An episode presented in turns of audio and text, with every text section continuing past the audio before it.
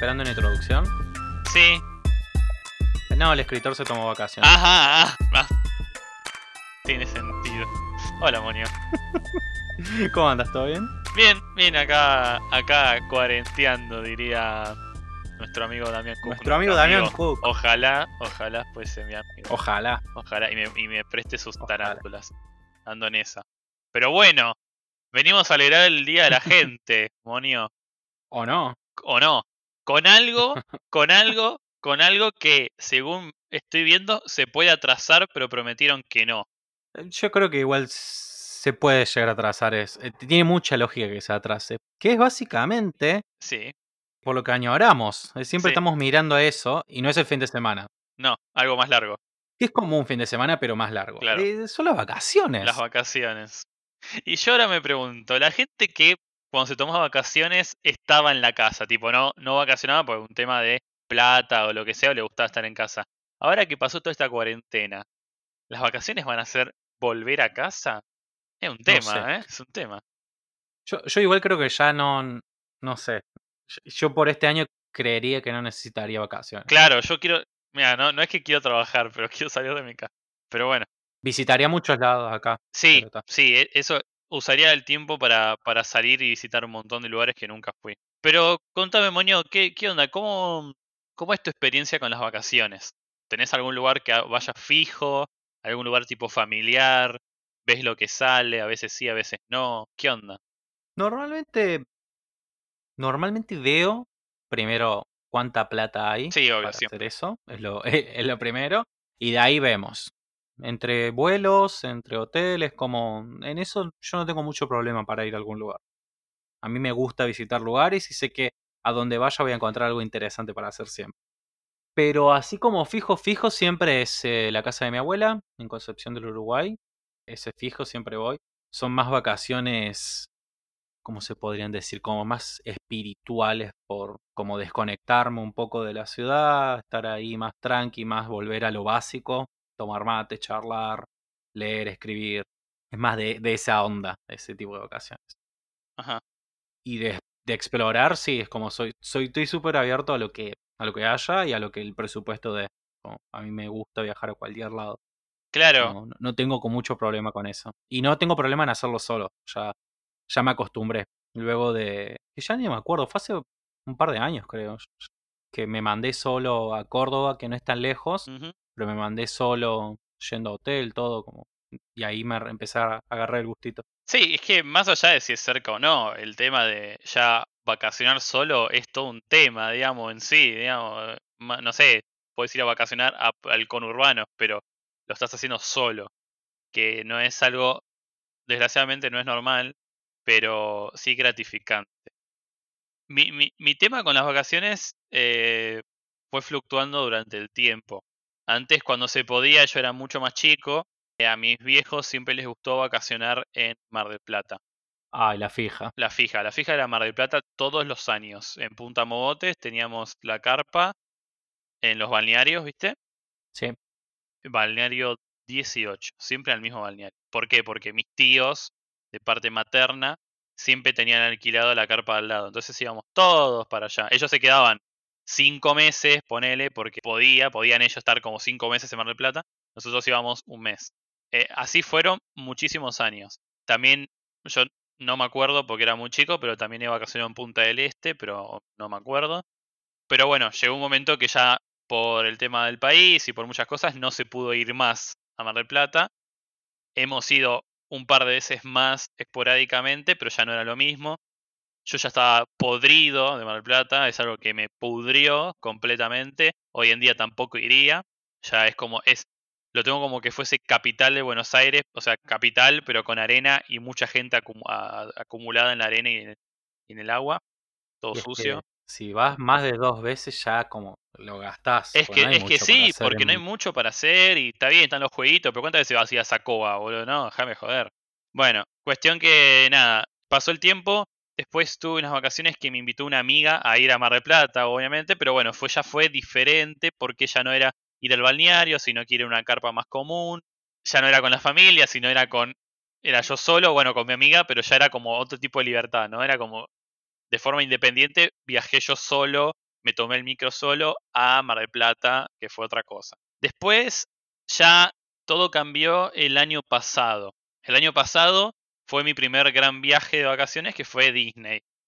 Un sueño cumplido, que ojalá si algún día se puede, volvería, pero fue como las mejores vacaciones de mi vida y así empezó 2019, digamos, porque fue en enero, que eso sí fue con amigos, así que fue completamente independiente, con mi plata ya, con el laburo de, esos años ahorrados, yendo, de, o sea, me pagué mis vacaciones. Fue como muchas cosas.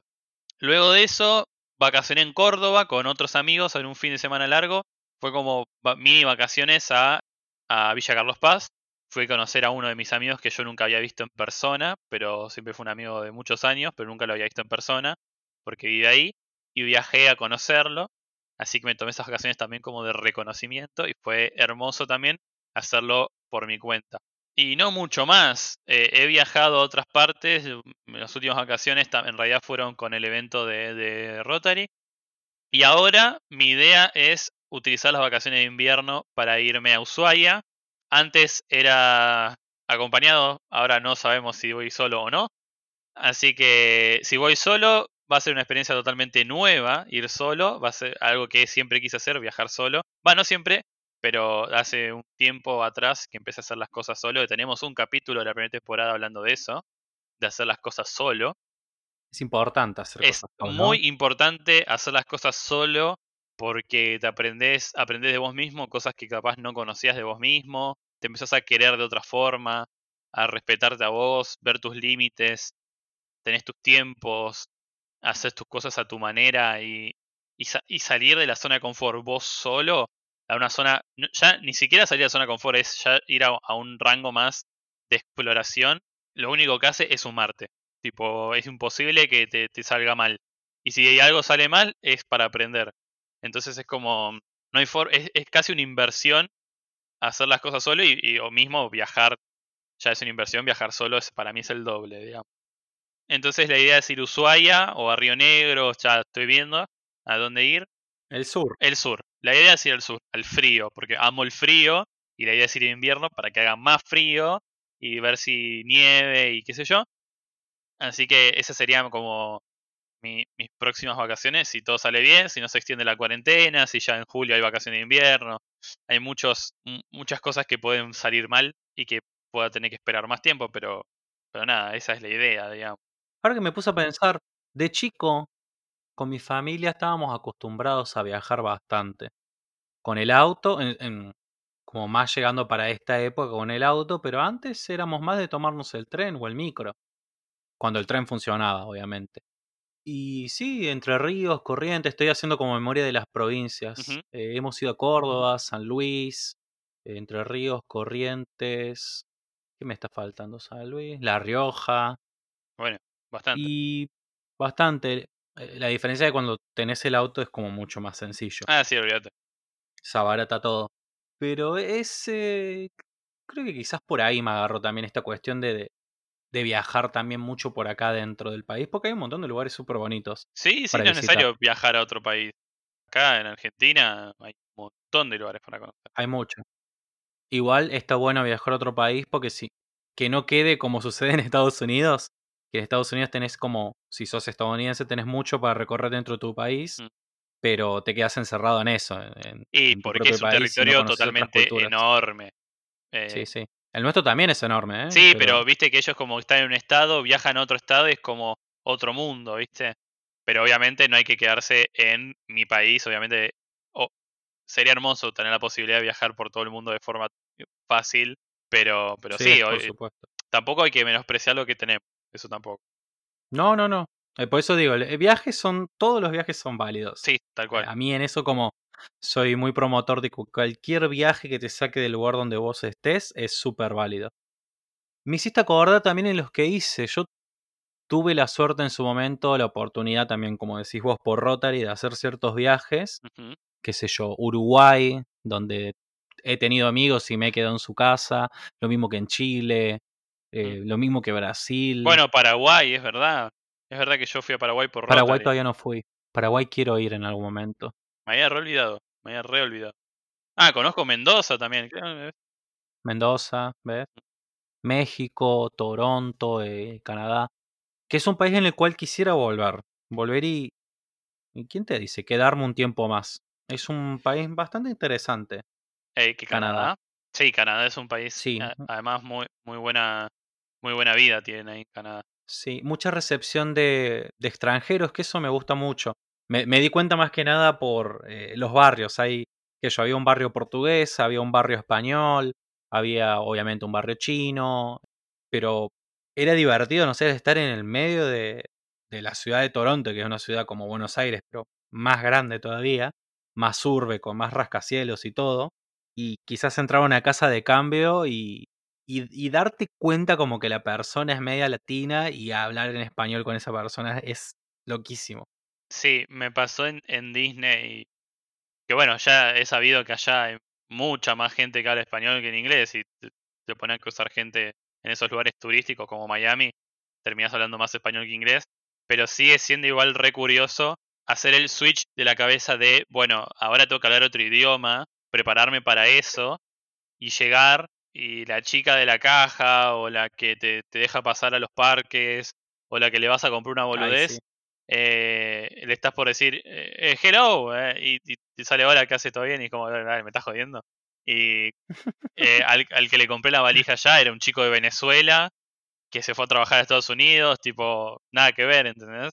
y hablar un montón con el pibe y al final te das cuenta que usaste el inglés para decir thank you cinco o seis veces y nada más, ¿entendés? Es como... Es más, lo forzaba, le agradecía a todo el mundo a propósito para poder decir una palabra en inglés, porque al final eh, empezás y el chabón te dice que hablas español, sí, bueno, yo también, y como, bueno, pero sigue siendo, es muy divertido, es muy divertido encontrarte con tu propio idioma en, en otro país, es, es, demasiado divertido. O sea, sí es divertido, pero a mí me gusta eh, la presión, la tensión de, tener que estar hablando en otro idioma. Sí, obvio, es re lindo, es re lindo. Y cuando, cuando la satisfacción de que por lo menos te entendieron, ya con que me entiendan, yo estoy contento. A mí siempre esas cosas me, encantan porque mm, yo no he tenido mucha formación en idiomas tan prolongada, más que eh, dos años de francés y un año de inglés. Pero aún así me, me, sé manejar bien también que yo con, con portugués e italiano. Y me redivierto cuando me encuentro con gente de, esos países y me pongo a hablar porque me doy cuenta que, que digo, bueno, esto es una cosa del Internet, que eso me encanta. Que gracias a las cosas que consumo en Internet, tanto sean canciones, videos, películas, series, que son de otros países, más allá de que hablen inglés, sino de que precisamente Italia, Brasil, Portugal, Francia, lo que sea, me ayudó un montón también para, para poder entender a la otra persona cuando la escucho. Sí, eh, tal cual. Y me encanta, me encanta de, haber descubierto eso, lo descubrí igual hace un par de años, pero ahora lo, tengo como más asimilado, de que más allá de que está bueno educarse en un idioma de manera más profesional, eh, no es la única manera de aprender un idioma. No, no, no. Hay un montón de eh, maneras. Y la mejor de todas, obviamente, siempre vamos a decir que si pueden viajar, viajen. Claramente no es una posibilidad que te esté diciendo anda a comprar el chino papas fritas. Claro, no. Tiene un costo pero de las mejores opciones para aprender un idioma es viajar. Eh, eh, sí, porque es a la fuerza, no te queda otra. Más si te quedas muchísimo tiempo, te tenés que hacer entender y, no te queda otra que aprenderlo, el idioma. Obviamente si estás más predispuesto va a ser más fácil, pero quieras o no lo terminas aprendiendo. Sí. Bueno, yo aprendí mucho más eh, viendo películas, jugando videojuegos, porque antes cuando venían los juegos de Play 2 estaban sidos en inglés. Entonces no tenías otra chance que aprenderte lo que estabas leyendo, si no, no ibas a avanzar, no ibas a entender qué pasaba. Entonces a la fuerza empecé a entender contextos, palabras, y hoy en día creo que lo que sé de inglés lo sé porque por eso mismo, o por las canciones, practicar las letras de las canciones. Es como, sí, obvio, el inglés en el colegio resirve, está buenísimo aprender un idioma eh, en un curso, en una escuela de idiomas, está buenísimo, pero que no es, la, no es la única opción y hay opciones hasta a veces mucho más cómodas que se acomodan más a tu, forma de aprender también. Sí, que hasta quizás con esto de, bueno, está bien, viajar es complicado. Acá en Buenos Aires, gracias a que es una ciudad también muy visitada y turística, recibimos todo el tiempo gente de afuera. Y está esa posibilidad latente todo el tiempo de practicar el idioma que a vos se te ocurra. Eh, si vas a estos bares de idiomas, si te vas a algún museo y te encontrás a alguien, obviamente depende mucho de, de tu habilidad social, de que, de que tengas confianza, de que no le tengas vergüenza hablar a una persona que no conoces. Sí. digo, es un entrenamiento holístico, por así decirlo, que involucra todo, todo tu ser. Bueno, por, por Rotary he conocido gente que era de- más que nada de Estados Unidos y ellos me hablaban en español para ellos practicar el español y yo les hablaba en inglés para yo practicar el inglés. Entonces éramos como los mejores profesores uno del otro, porque le podíamos corregir en el momento, nos corregíamos y era súper divertido poder, poder hablar así. Hoy, ahora mismo tengo amigos que conocí que son de Brasil y exactamente lo mismo. Ellos están practicando el español y yo de paso practico portugués, y nunca viene mal. Eso es hermoso.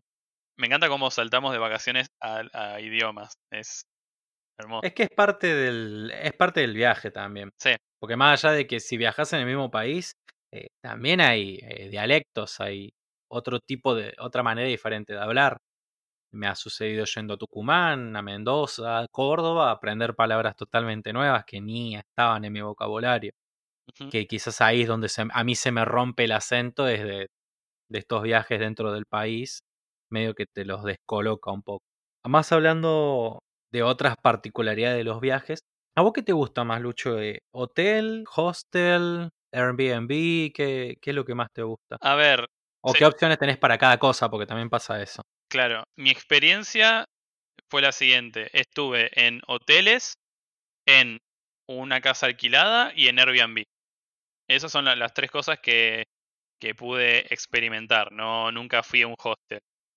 A ver, lo, de, por experiencia lo que más me gustó fue, parece loco, pero el Airbnb. Pero porque me agarró en otro momento de mi vida, ¿no? O sea, la casa alquilada era porque eh, con, mi familia teníamos un, alquilábamos un departamento en Mar del Plata y nos quedamos ahí. Yo no tenía ningún control al respecto.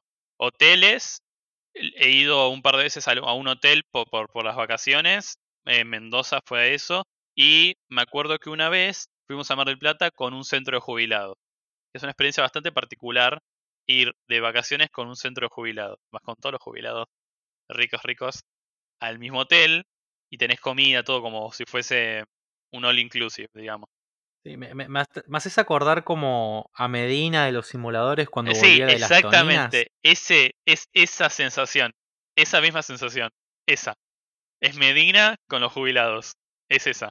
Y se ve, y después me enteré que mucha gente hace eso. Porque es más barato, es más cómodo. Y fue una, fue una experiencia particular. Yo me la acuerdo bastante, porque fue, fue interesante.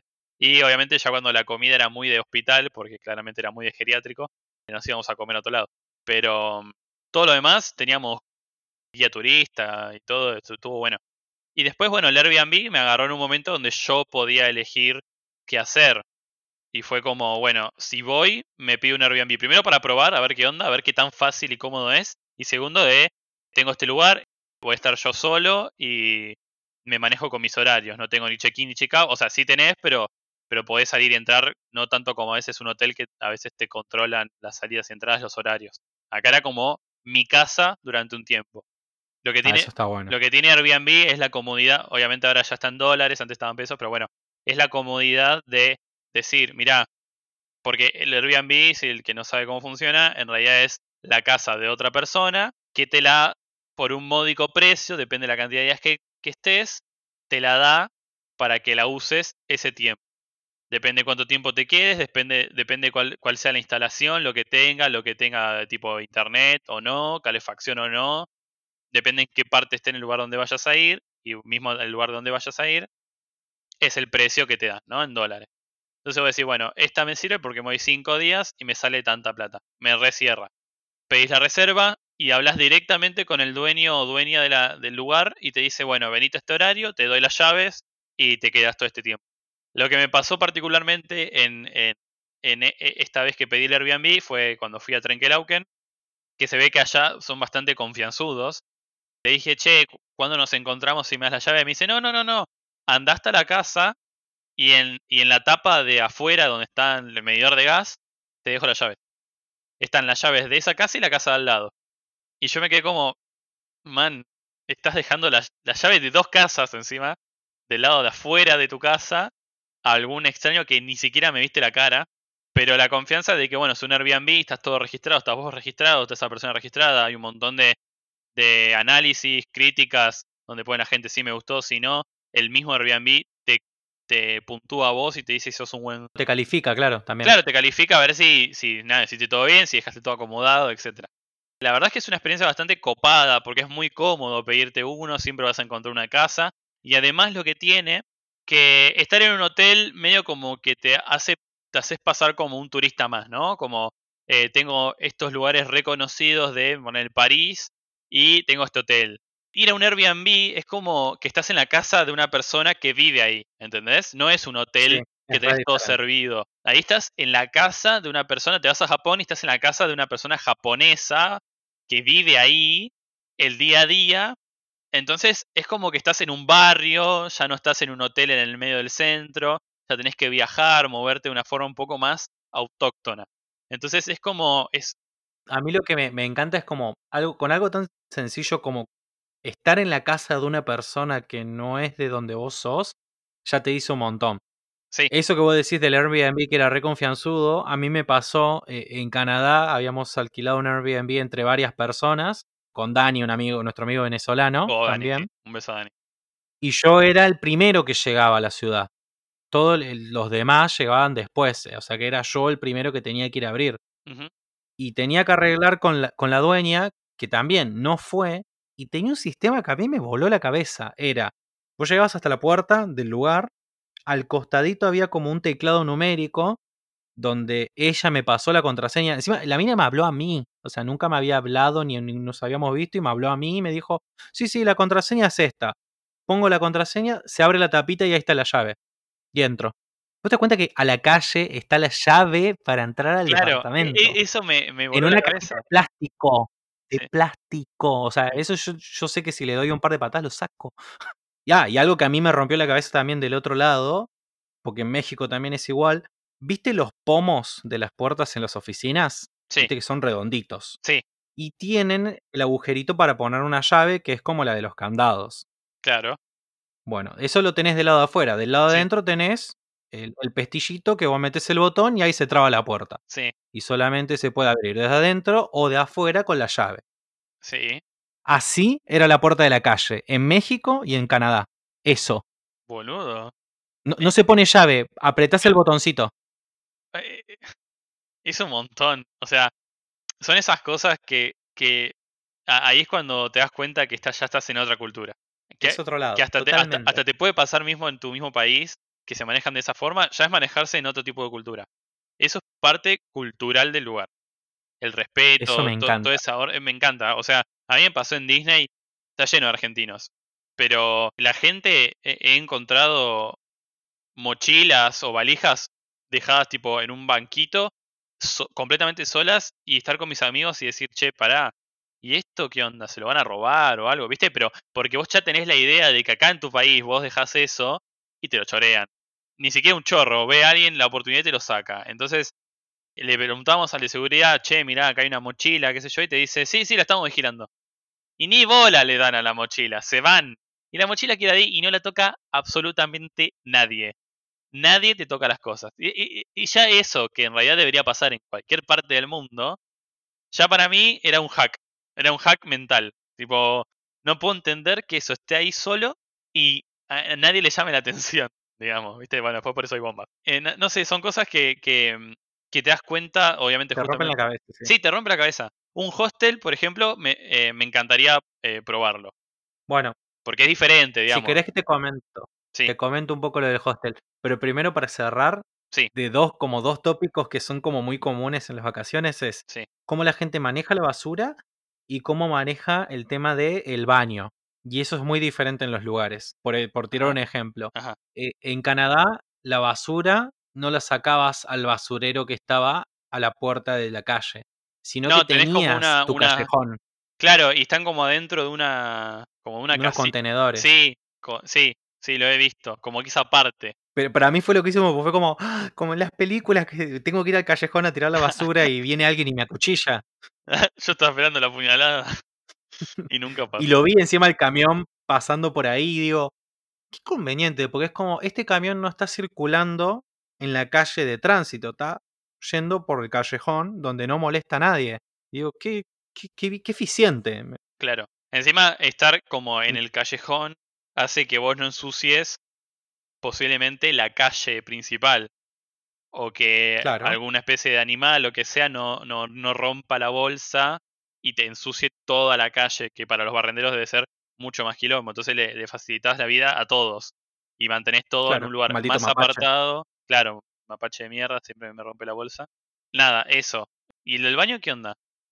No, y lo del baño como que varía mucho, qué sé yo, las canillas, si Ah, es que son dos, si es que es una regulada, si es que tiene un, un termotanque, la lluvia, el tiempo que se utiliza, cuando tirás la cadena va para la izquierda o para la derecha. la cadena del baño también son diferentes, eh, la disposición del baño también, el tamaño, es como hay muchas eh, cosas. Si estás en Japón, el, el inodoro te habla. Eso sí es verdad, eso es re raro. Bueno, en Canadá, por ejemplo, vos te, te sentás en el inodoro, te levantás, ya se tira la cadena sola. Como que tiene un sensor. Y lo mismo, sí, y lo mismo los mijitorios. Es como vos terminás de mear, te separás y ya se tira sola. O sea, vos en un baño de, de allá es como directamente entras sin tocar nada. No necesitas tocar nada. Todo se activa como por sensores y no tocas nada. Que para esta época sería genial, ¿no? Pero bueno, eh, Sí, sí, viene, viene, me viene joya. no Qué que loco. tocar nada. Sí. Pero bueno, en relación a los hostels que yo he tenido oportunidad de ir, recomparto lo del Airbnb, lo que tiene que es como estás en la casa de alguien y te gestionás como si fuera tu casa. Eso está bueno. El hotel es como decís vos, es más, más turista, como eh, llego cuando quiero, eh, ando paseando por ahí como afuera, es más como para ese plan. Sí. Y el hostel es como una casa que compartís con un montón de gente donde salen planes así súper aleatorios. Que yo, vos bajás a desayunar, que normalmente tenés el desayuno incluido, y ahí ya te pones a charlar con la gente. Y a veces coordinás planes justo que alguien va para el mismo lado que vas vos de, de turismo, o a la noche se arma joda ahí mismo de- para escabiar o para salir a bailar. Es como, es más el plan de joda el hostel. Es re pro joda. Claro, y es muy, encima, eh, es muy común que encuentres gente de otros países que se están alojando ahí y ya es otra cosa, digamos. O sea, no y encima la fricción es bajísima. Es como un, hey, ¿de dónde sos? Y ya está, y ya la, la conversación arranca así, re fácil. Es genial. como la fricción es bajísima en un hostel para conocer gente y para irte de joda. Sí, ah, O sea, eh, vos literalmente podés llegar hoy a cualquier hostel, no importa el país que sea, y vas a, vas a tener joda, vas a salir de joda, no hay chance de que no suceda. bueno, a mí, a mí me quedó igual el trauma de la película Hostel, donde nada, los pibes van a un hostel, en- creo que es en Londres, y nada, lo- los terminan matando. Pero bueno, no creo que, que pase muy seguido eso. No, no me, no me pasó todavía. No, ah, bueno, listo, entonces Todavía. todavía. Pero tenés experiencias. Normalmente en el hostel tenés experiencias bizarras. Es, Me da la es el sensación de anécdotas. Sí, me da esa sensación. Te cuento una, a ver, una más a- ATP. A ver. Ta, era la época que yo comía carne, pintó a hacer un asado porque había un argentino y había personas de otros países y él eh, quiso como demostrar cuál argentino qué es lo que comíamos. Compramos varios six packs que en Brasil se vendían, viste, por la tira. Y hasta vendían, no el de 6, sino vendían uno de 12 Ok, también. Compramos creo que dos de esos que no duraron nada, por encima ya la cerveza es como agua, es muy, muy livianita. sí. Estamos ahí, estamos ahí. eh, en un momento pintó ir a la terraza, creo que eran las 4 y 20, Ah, ponele. Y de ahí nos fuimos a una joda que era de una joda argentina. No porque estaba hecho por argentinos, sino porque pasa, había un DJ que pasaba música argentina, cumbia y todas esas pelotudes. ah, mira. Y como nosotros somos, como somos pelotudos y ya no habíamos comido el garrón de ir a un boliche que pasaba solamente funky y la onda era tipo video de reggaetón, todo el mundo mirando mal. Y Sí. dije, "Hmm, mejor vamos a algo más seguro que no nos acuchillen. Fuimos a la fiesta argentina, nos pegamos una mamada horrenda, terminamos en la playa hablando con cualquier persona, chamullando en una piedra, no, no, Ah, y, y el otro día me lo hizo, sí, me lo hizo acordar una amiga. Me dice, sí, vos te estabas chamullando ese en la piedra. Es verdad. ¿por qué una piedra? ¿Te dio el número? ¿La piedra? Arre. Claro, eh, sí. Y dos de los chabones que estaban ahí, con, que era como nuestro gru- grupito central, también se fueron a encarar unos tipos, porque, porque eran gay, pero los tipos que se estaban encarando como que no, pero al final sí. Y lo más curioso era como la, la vuelta de la vergüenza al hostel, donde todos se iban re medio mamado y cada uno se iba para su pieza a hacer sus cosas. Y era tener que turnarse por, la, por las habitaciones, ¿no? Ah, Una cosa, una cosa totalmente anormal, porque eso no sucede en la vida no, no, no. eh, solo te pasa en, en estas situaciones, no, no, no es que, sea muy común.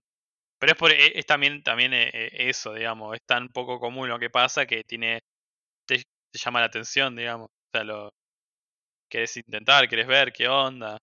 Pero bueno, algún, algún día probaré un hostel. Por ahora no, por ahora estoy como muy, muy casado con el Airbnb. Tipo, ahora si me voy a Ushuaia, también de vuelta Airbnb, una casa ahí, eh, en Ushuaia o en donde sea, y a ver qué pinta. Sí, a nosotros nos sucedió que esa vuelta, yo había ido con una amiga ahí a, a Brasil, estuvimos, ponele, ¿cuánto tiempo? Serán, ponele que ocho días en un Airbnb y cinco o seis días en el hostel. Y fue como, tendríamos que haber venido todos los días al hostel, directamente. Ajá, Por la onda que, que, te- que tenía Brasil era como para estar todo el tiempo que estuvimos allá en el hostel. claro.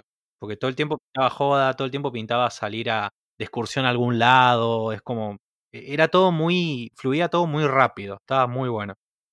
Como que no tenías que pensar mucho. No, porque Las cosas todos, todos tenían sucediendo. plan, entonces te podías meter en cualquier plan.